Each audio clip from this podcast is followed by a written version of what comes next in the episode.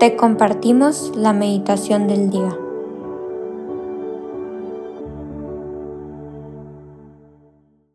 En el nombre del Padre, y del Hijo, y del Espíritu Santo. Amén. Ven Espíritu Santo, fuente de luz y de amor. Te pedimos que el día de hoy nos ilumines y nos ayudes en nuestra oración, para poder escuchar lo que Dios quiere decirnos, para que el día de hoy Cristo pueda venir a nuestro corazón, a nuestra mente, a nuestra alma, a nuestra vida, para que cada vez seamos más reflejo de Él y estemos más cerca del cielo. Antes de iniciar, me gustaría pedirte que intentes realmente concentrarte en este pequeño tiempo de meditación. Que si puedes, cierres los ojos, que realmente intentes sentir el Evangelio, escuchar lo que Dios quiere decirte. El día de hoy, jueves 24 de agosto, meditaremos sobre el Evangelio según San Juan, capítulo 1, versículos del 45 al 51. En aquel tiempo, Felipe se encontró con Natanael y le dijo, Hemos encontrado a aquel de quien escribió Moisés en la ley y también los profetas. Es Jesús de Nazaret, el hijo de José. Natanael replicó, ¿acaso puede salir de Nazaret algo bueno? Felipe le contestó, ven y lo verás. Cuando Jesús vio que Natanael se acercaba, dijo, Este es un verdadero israelita en el que no hay doblez. Natanael le preguntó, ¿de dónde me conoces? Jesús le respondió, Antes de que Felipe te llamara, te vi, cuando estabas debajo de la higuera. Natanael respondió, Maestro, tú eres el Hijo de Dios, tú eres el Rey de Israel. Jesús le contestó, Tú crees porque te he dicho que te vi debajo de la higuera. Mayores cosas has de ver. Después añadió, yo les aseguro que verán el cielo abierto y a los ángeles de Dios subir y bajar sobre el Hijo del Hombre. Palabra del Señor. Gloria a ti, Señor Jesús. Me gustaría iniciar con dos ideas que me parecen muy importantes de, de este pequeño evangelio. En primer lugar, cuando Natanael dice, ¿acaso puede salir de Nazaret algo bueno?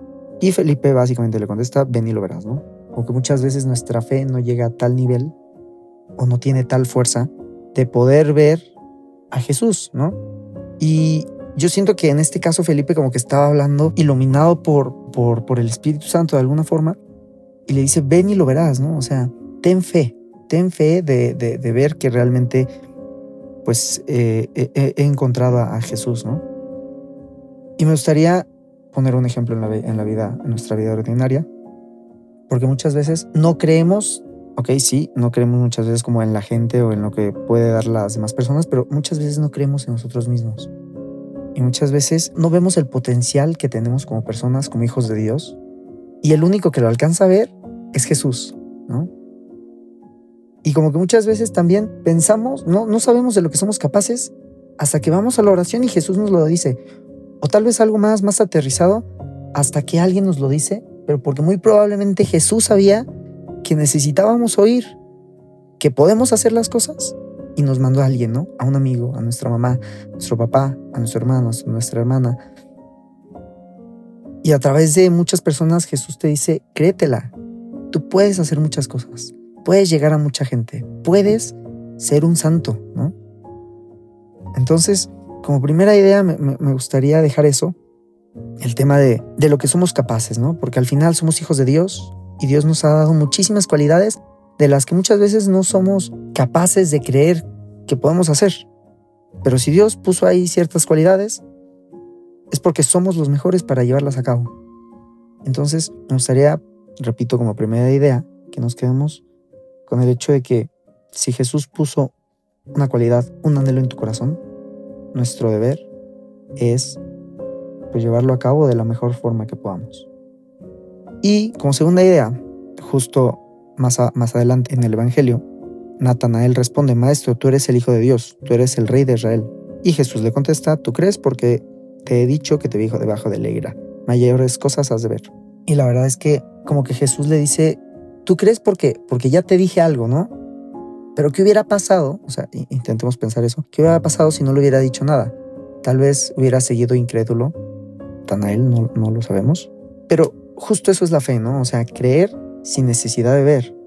había un santo, realmente no me acuerdo quién era, pero que decía, Jesús, no me colmes de, nuevos dones, porque en el momento en el que yo vea de forma más palpable tu palabra, tus acciones, pues ya no voy a tener más remedio que creer y prefiero creer sin poder ver, ¿no? Y siento que, que eso tiene todavía más valor, ¿no? El muchas veces estar frío o, muchas veces no, no, no, no estar en nuestro mejor momento espiritual, pero aún así estar ahí, ¿no?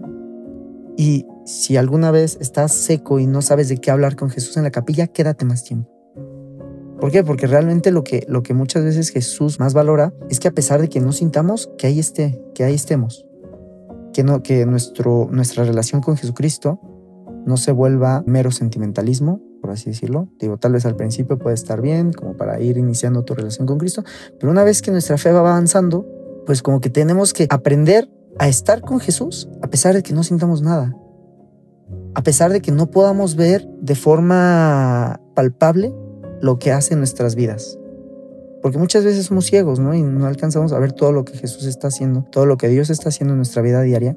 Pero aún así, seguir creyendo, eso es lo que le da muchísimo más valor a nuestra fe. Y repito, si te sientes seco cuando estás en la capilla, quédate más tiempo, quédate más tiempo. Tal vez de ahí vas a, vas a superar ese, ese momento de sequía. Entonces, justo esa es la segunda idea, que aunque no podamos ver, aunque no podamos apreciar todo lo que Jesús nos da día a día, aún así, seguir hablando con Dios, seguir haciendo oración, intentar hacer esa fe más fuerte. Entonces, esa es mi invitación, una invitación un poquito más, más este, aterrizada, si sientes que estás en sequía cuando estás en la capilla, quédate más tiempo.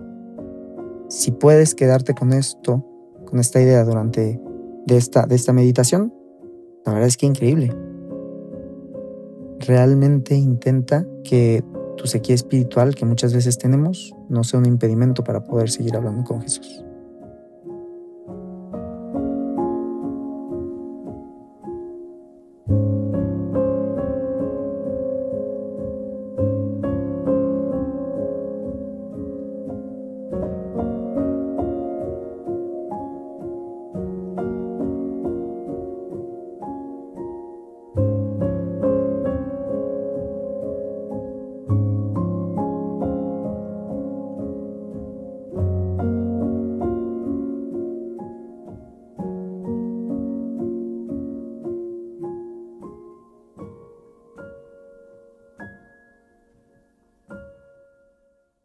Te damos gracias, Señor, por todos los beneficios recibidos, a ti que vives y reinas por los siglos de los siglos. Amén.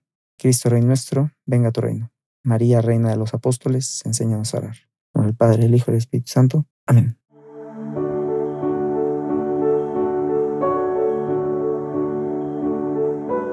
Señor, que seas tú quien siempre reine en nuestros corazones.